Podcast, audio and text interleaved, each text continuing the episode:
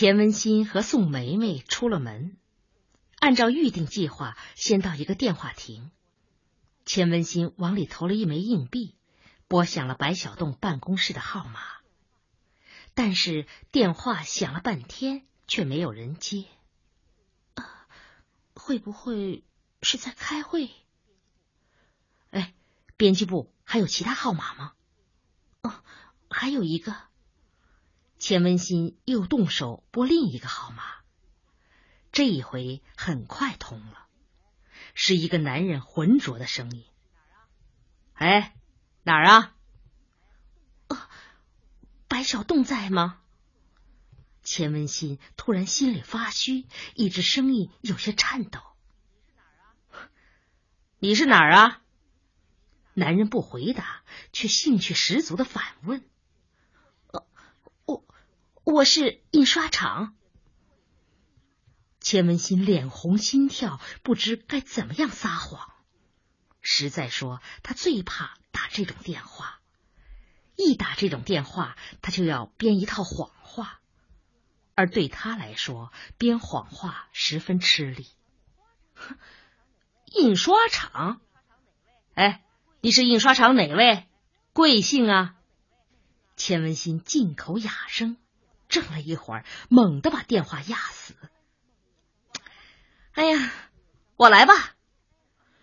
你呀，没有一张厚脸皮，还宝哥哥、林妹妹的陷得那么深。你就这么一挂电话，别人准猜出来是你。号码多少？钱文新告诉了宋梅梅，于是宋梅梅拨响了电话。这一回电话响了好久。才有人来接，听声音还是刚才那个人。喂，我是白小栋的爱人，请你帮我找一下他。我说你呀，就别开这种玩笑了。你到底是谁呀？哎，我刚才说过了，我是他爱人。他爱人正在医院住院，怎么突然又跑来打电话了呢？宋梅梅怔住了，但马上反应过来。哈 哈好，你这个人呐，真够呛，和联邦调查局的特务似的。啊，实话说了吧，我不是他爱人，是他爱人的朋友。昨天刚从澳大利亚回来，有急事找他。什么急事？这……宋梅梅朝钱文新挤了挤眼，对着话筒。这不大好说啊！既然不好说，那你直接去医院找吧。哎，在哪个医院？不知道。听声音，对方显然是带了情绪。于是宋梅梅似乎无可奈何的说：“那那这样吧，上次白小栋的爱人说你们编辑部有人想换外币，这次我给他带回来一些。”啊，是什么？美元吗？啊，主要是美元，嗯，也还有点港币。哎，呃，怎么个换法呀？一句两句说不清楚啊。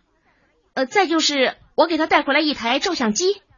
呃，这样吧，照相机我拿去给你，由你转交给白小栋。哎哎，那可不行，你还是直接交给他吧。我们这儿不久前。才被盗过，那怎么找他呢？啊，省医院，就是南门口的那个，好像是内科。知道电话号码吗？不知道。啊，那谢谢啦。哦，对不起，呃，还想问问你，白小栋的爱人得什么病了？不知道。白小栋请了长假，我们也正说抽空去看看呢。放下电话，宋梅梅和钱文新商量，到底要不要往医院打电话？如果打通了，白小栋出不来呢？商量的结果是打了再说。于是又找总机查号，又拨医院总机，总机却一直占线。足足拨了七八分钟，总算拨通。喂，要住院部内科。电话筒里一阵咔咔啦啦的响声，钱文新要接过话筒说话，被宋梅梅拦住了。哎，还是我来吧，拨通一次不容易。一会儿，听筒里传来了声音，是一个娇滴滴的女人的声音：“喂，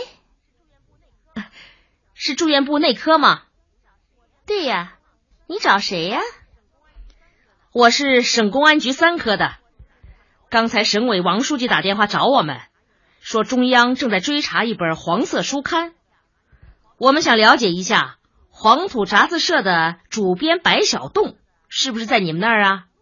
对方一下子紧张起来，声音马上不慵懒了。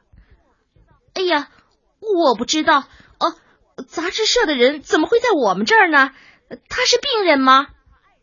不，他爱人在你们那住院。他爱人叫什么名字？宋梅梅捂住话筒，小声问钱文新，随后又凑向话筒：“哦，叫赵之雅。好吧，我去给你们找。”没过五分钟，一个男人的声音在听筒里响起来了。宋梅梅抢先问：“贵姓啊？”“啊，我是白小栋。”于是宋梅梅把话筒递给钱文新。钱文新双手接过话筒，却一阵激动，不知该说些什么，嘴唇微起，泪水先扑簌簌直流。喂，喂，宋梅梅蹬了钱文新一脚，他这才觉醒。小东，是我，钱文新。听筒里霎时安静了。我，找了你好长时间。总算找到了。听筒里还是没有声音。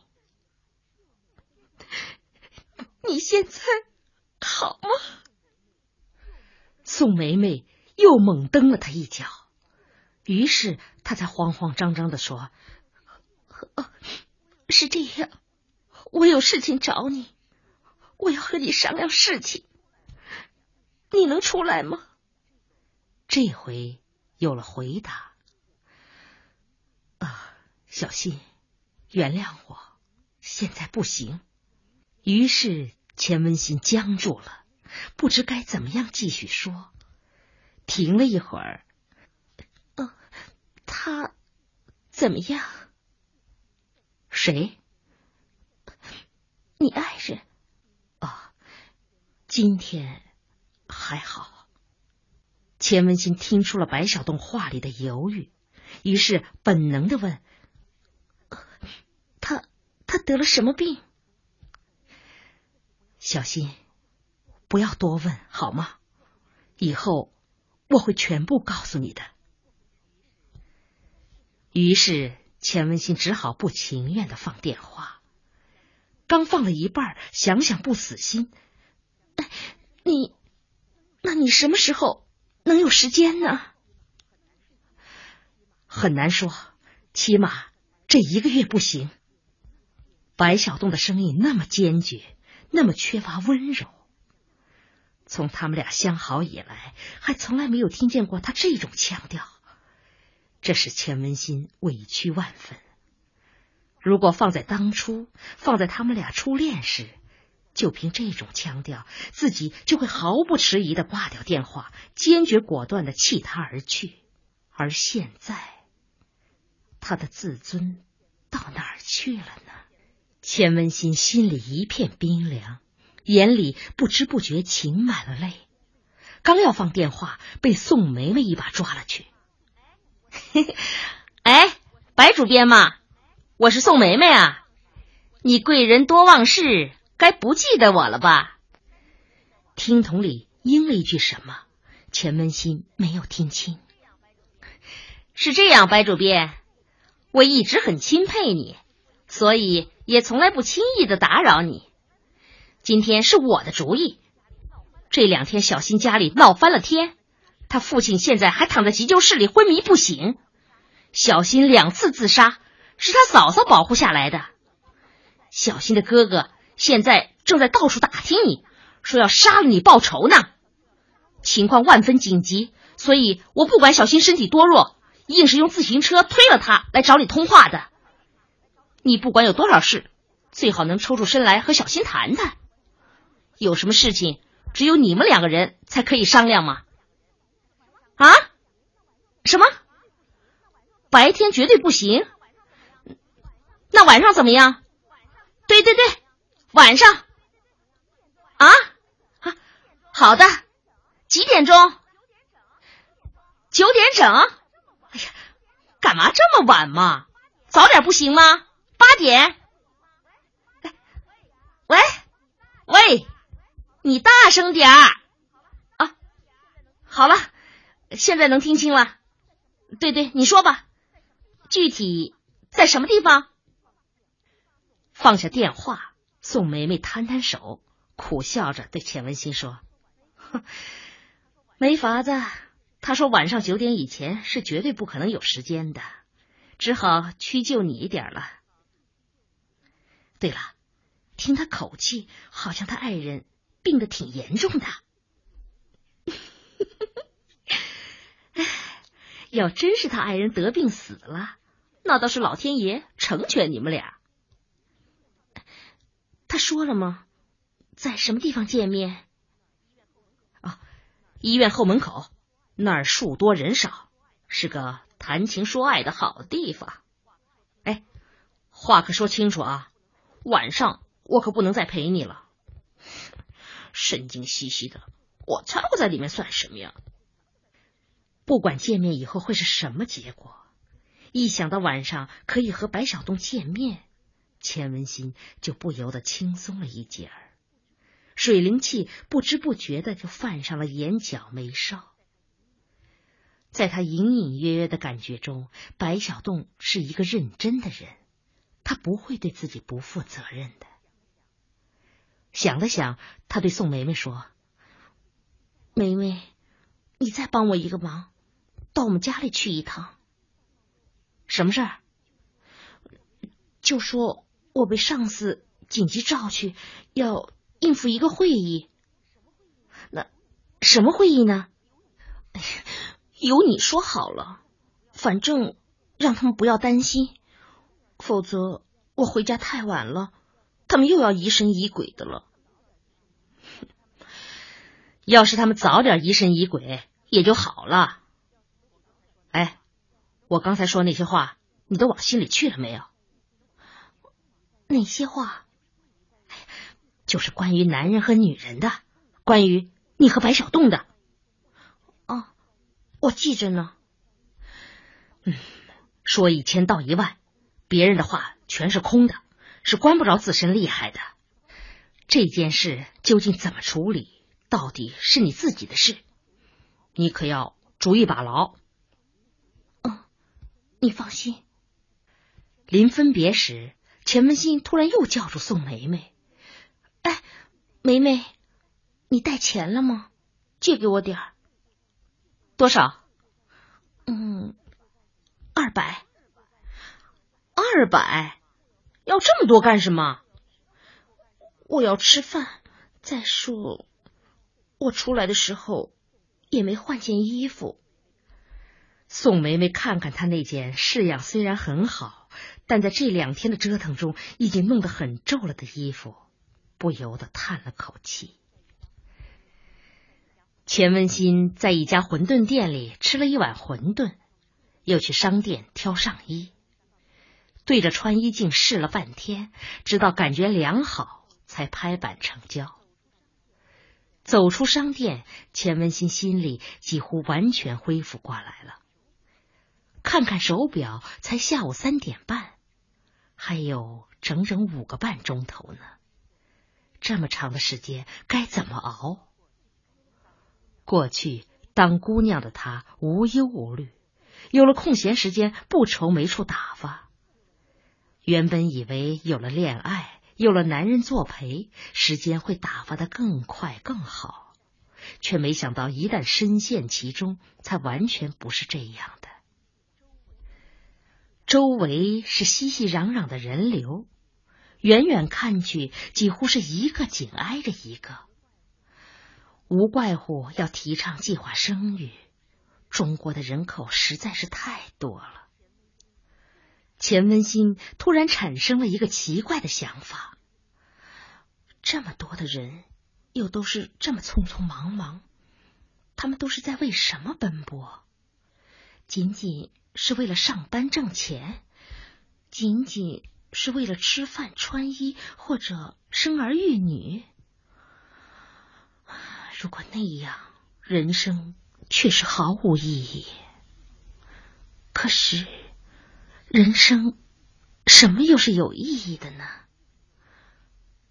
爱情，一点不错。有了爱情，生活中才有了光彩。拿自己来说吧，这半年多来，流过多少次泪，度过了多少个不眠之夜，又有多少悲伤、惆怅、羞辱，甚至每一次。做那种事情，都有一种强烈的担心怀孕的紧张和恐惧。可是自己仍然和白小栋好，不顾一切的要好。为什么这样？似乎说不清。如果硬要说清，那么只能说这是由于爱情。钱文新一边慢慢踱着步，一边想着：这儿是本市最繁华的区段，道路是刚整修的，平坦光洁，中间用白油漆醒目的划开上下行道，道路两旁有很宽敞的人行道，人行道是由无数四方格块的水泥板组成的。钱文新低头走着，几乎是下意识的，他用脚步为自己算起命来。他先给自己预定了一个目标，如果脚步迈到目标时正好是双数，那么今天晚上很可能会有好的结果；如果是单数，那就不妙。但是没迈几步，他就认为不行。起初迈步时，他还一步步按惯有的脚距走，但越接近目标，脚步就越乱。由于总是担心尾数承担，所以接近目标时迈出步子的大小，完全是根据自己的愿望。这叫什么算命？于是他又改换了另一种方法。水泥格块铺得很规律。中间形成了一条笔直的接缝，他决定脚踩着接缝走，不能偏离，走一百步。这有点像走钢丝，嗯，很好。自己和白小栋这场恋爱正是一场走钢丝。如果一直走完百步，那就是说一切顺利。如果走不到就偏斜离线，那就糟糕。但是还没走到二十步，迎面就撞上了一个人。本来钱文新坚持不离线，想等对方让开，但当弄清对方是个醉汉时，他只好让道。钱文新有些沮丧，出师不利，这才是真正的恶人挡道。不过一回不算，应当三局两胜。钱文新朝前走了几百米，避开人多处，这才又重走钢丝。这一回倒是没有人挡道，但走到一半的时候，他的步子乱了。这真糟糕！平时在这上面走一千步、一万步，也许都不会偏线。而当你用心的不偏线时，脚却偏偏不听使唤，身子真的像走钢丝，东摇西晃，以至于钱文新不得不停住脚。这一停脚，他才发现周围有不少人正诧异的注视着自己，那神态似乎都认定他是神经病。于是他慌忙停止算命，又走了一段他自己和周围的人都完全归于正常，他便又不安分了。看看手表，还不到四点。啊无论如何，得找个打发时间的地方。商店已经转的不爱转了，何况今天他没有带钱。那么，去看一场电影，最好是看一部爱情片。但走到影院门口，他又失望的退了回来。现在的电影全是杀人片，《杀人的夏天》。杀手春秋，罪恶的凶杀，四零二谋杀案。本来心绪已经够坏的了，干嘛再去电影院里添烦呢？街头一个地摊儿正在卖书报杂志，他走过去，顺手拿起一本，上面印着醒目的题目：一个舞蹈演员的艳遇。他想慌忙掏钱买下，可周围有这么多人，实在显得自己格调低，只好放下，装模作样的去拿第二本。这一回是黑店中的露水夫妻，转而拿第三本，题目更惊人：一个女人和她的八个情人。再看看，整个书摊上竟没有一本是可以让他在大庭广众中拿着不脸红的。钱文新突然猛地想起，钟楼地下宫最近新添了一台电子计算机算命，听不少人说很灵验，何不自己也去试试？于是他重新折身往地下宫走去。一直走到电子计算机前，交了一张两元的纸币，随后报自己的性别、出生年月。电子计算机咔咔啦啦一阵响，抛出一张纸条来。纸条上写着：“独雁群芳心自高，半生清白无人晓。衣食俸禄皆不愁。”历经坎坷情更妙，这情是指什么？除了爱情，又会有什么情呢？坎坷过后，爱情更妙。钱文新无端的高兴起来，眼看着芝雅吃了一小碗稀饭，白小洞为他刷洗了碗筷。之后坐下来陪他聊天这几天他天天如此。夜晚很快降临了，虽说季节已经立了春，虽说空气中已经有了隐隐约约的花草的芬芳，但白天依然很短。他们一直没有开灯。